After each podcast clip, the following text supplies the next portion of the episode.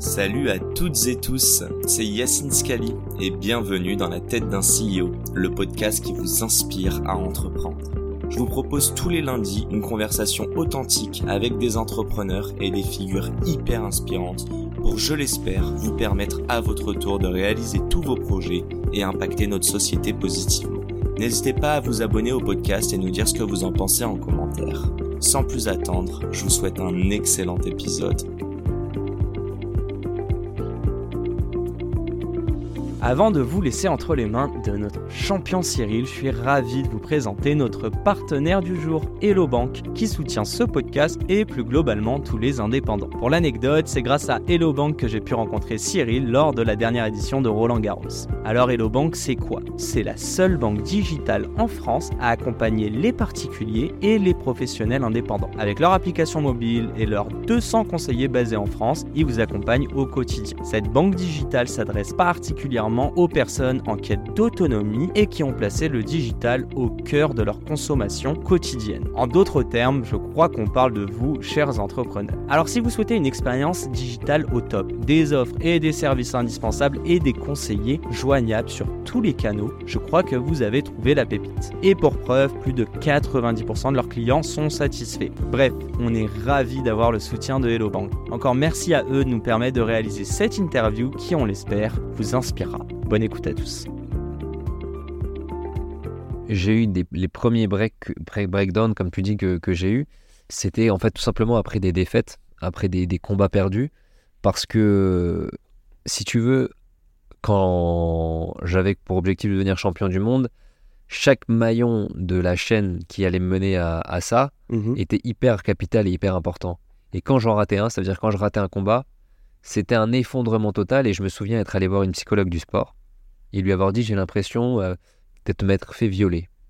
Et elle était choquée, elle m'a dit on ne pouvait pas dire ça. Je dis mais par rapport au coup, je dis non, même pas, j'ai pas mal.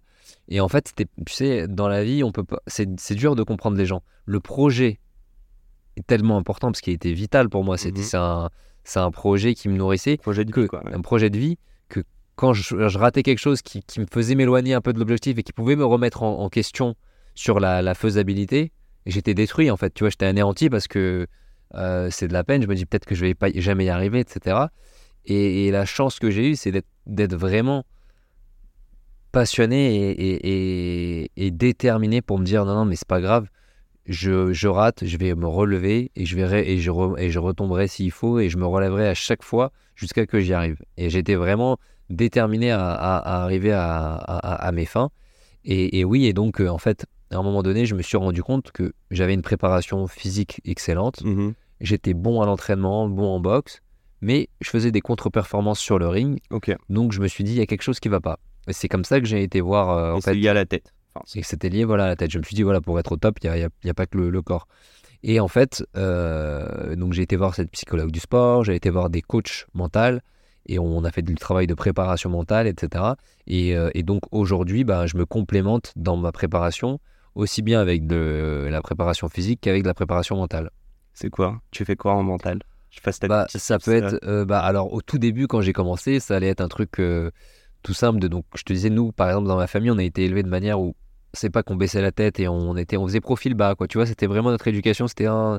Te, te, te raconte pas. dire ce que tu dis, ce que tu pensais ou. Ouais, voilà, dans la, même, même à pas dire tout toujours à voix haute ce qu'on pense. Ouais, ouais. Et donc, je me souviens que chez mes parents, j'avais fait des post-it où j'avais écrit des trucs je suis le meilleur, je sais des trucs comme ça que j'avais foutu sur le frigo pour, euh, pour me donner confiance. En fait, c'était les premiers tips que je pourrais donner, c'est essayer de se mettre des petits marqueurs qui nous rappellent à quel point on, on peut être bon.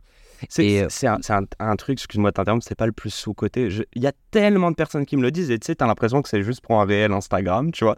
De quoi De, de ça De poser ça à l'écrit. Mais il y a un truc qui se passe dans ta tête sans t'en rendre compte. De le voir, de l'écrire. Bah, en fait, ça, je vais te dire, écrire quelque chose, le poser sur un frigo, ça fait rien.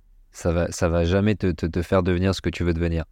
En revanche, poser une intention, que tu la poses avec un stylo, avec un post-it, peu importe, là tu marques quelque chose. Et, et c'est souvent ça là, ce que j'explique aux gens quand ils me disent, quand je leur dis ouais, euh, la pensée créatrice, créatrice, etc. Mais c'est pas un exercice de tous les matins se dire ah, je veux devenir riche, je veux devenir riche, ou je veux ça, je veux ci, je veux ça. Mmh Mmh. Je veux... En fait, c'est quelque chose qui, qui est beaucoup plus profond.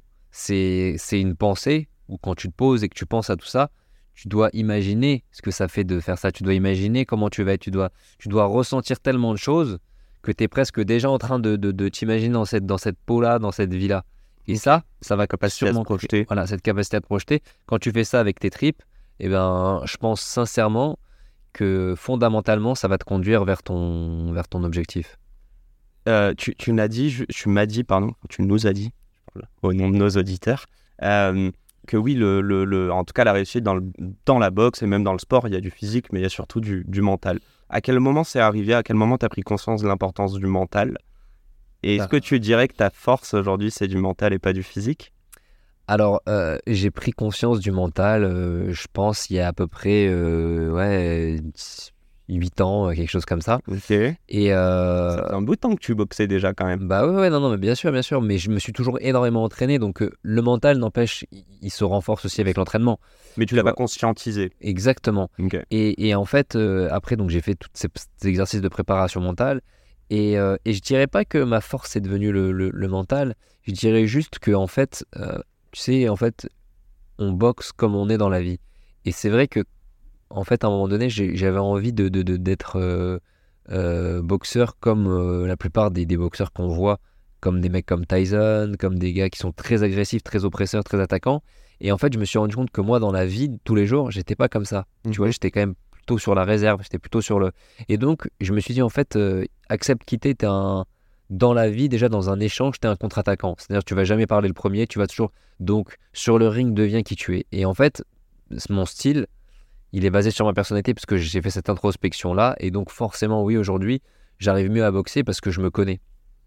Incroyable. Donc tu connais tes forces et tu vas jouer là-dessus et tes faiblesses, tu vas essayer de les cacher le plus possible. C'est-à-dire que si tu commences un combat, c'est quoi t'a- T'analyses le gars, mais tu mettras jamais le premier coup? Exactement. Alors, je vais mettre des. Si c'est pas ça. C'est-à-dire que ce que j'entends par coup. un adversaire. Non, je, je vais mettre, je vais mettre des coups, bien sûr, tu vois. Mais c'est des coups préparatoires qui vont me permettre de, de, de, de jauger. Et lui, quand il va se livrer, là, je vais, je vais pouvoir euh, taper plus fort. T'as perdu des combats à cause de euh, d'émotions? Bah, quand on parle de, de, de mental, en fait, indirectement, on parle aussi d'émotion- d'émotion. Et, et, et c'est bien parce que tu vois, tu es en train de, de, de faire un peu mon, mon pitch de conférencier où je parle de trois batteries mentale, émotionnelle et physique.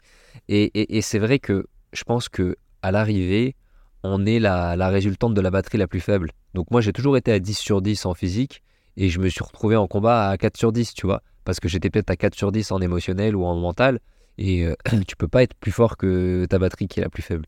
Et ce que je veux dire par là, c'est qu'en émotion, ouais, c'est-à-dire que avec ce, ce- ce mental, ça va avoir des, des- des- un impact ou, peut-être que ben, le stress, l'enjeu, etc., va te paralyser et, et- et- et va te faire perdre tes moyens. Et, et moi, ça m'est déjà arrivé.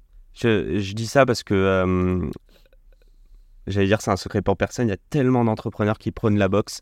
Euh, il y a tellement de, de personnes qui te disent aussi que euh, tous les sports de combat, pas que la boxe, hein, c'est pas du tout un sport de bourrin. C'est un contrôle de tes émotions et de tes forces. Euh, je pense notamment à, à euh, bah, Cyril Durand, ton, ton, ton homonyme, pardon, je peux y arriver, mais de la, des, euh, des salles Temple Art, Temple, Temple Noble Art, ouais, Art, ouais. je crois. Euh, Dis-moi tout. Pourquoi, pourquoi les entrepreneurs kiffent la boxe? Bon, même si j'ai déjà fait une petite intro là-dessus, mais Je pense que les entrepreneurs aiment la boxe pour plusieurs choses. la première, c'est que tu vois, quand, quand tu es dans, dans un ring et que tu es face à un, adversaire et que tu, tu apprends à boxer, en fait, euh, c'est un sport de contact. Donc, tu t'apprêtes à recevoir des coups et à en donner. Et recevoir un, un coup, c'est quelque chose de pas du tout naturel. ouais. Et donc, il va te falloir que tu apprennes à ce que ton cerveau trouve une solution hyper rapidement. Il y a un coup qui arrive, hop, il faut faire un blocage, hop, il faut faire une esquive, tout en n'ayant pas une attitude de fuite, parce que tu peux pas t'en aller, ça fait pas partie des, des possibilités. Donc c'est de l'anticipation un peu? C'est même pas de l'anticipation, il faut de la réactivité. Il faut être réactif. Et, euh, et en fait, on est tous réactifs. C'est juste que quand tu fais de la boxe, tu fais rien d'autre. Tu es sur le ring, tu es dans un sport où c'est pas comme tu es sur un tapis avec ton téléphone. Là, t'as pas ton téléphone, tu es face à quelqu'un. Et donc, surtout dans un monde aujourd'hui où on est très sollicité, et ben ça t'apprend à recentrer ton attention et toute ta concentration, elle doit être dans l'instant présent qui est le, le- le- l'échange, Ouais, la, le combat. Ça, c'est la première chose. Bah, La, la- la deuxième chose que j'aime bien dire, c'est que la, la- la- la valeur de l'engagement qui est prônée par la boxe, c'est que, En fait, tu as des responsabilités quand, quand tu es sur un ring et, et c'est interdit par le règlement de tourner le dos. Et c'est comme si dans la vie, tu vois, tu as, des responsabilités, tu tournes pas le dos. Et c'est la fin de cet épisode. Si cet épisode vous a plu, n'hésitez pas à nous soutenir en nous mettant 5 étoiles sur les plateformes, en vous abonnant évidemment et en nous laissant des commentaires. Hâte de vous retrouver la semaine prochaine. Ciao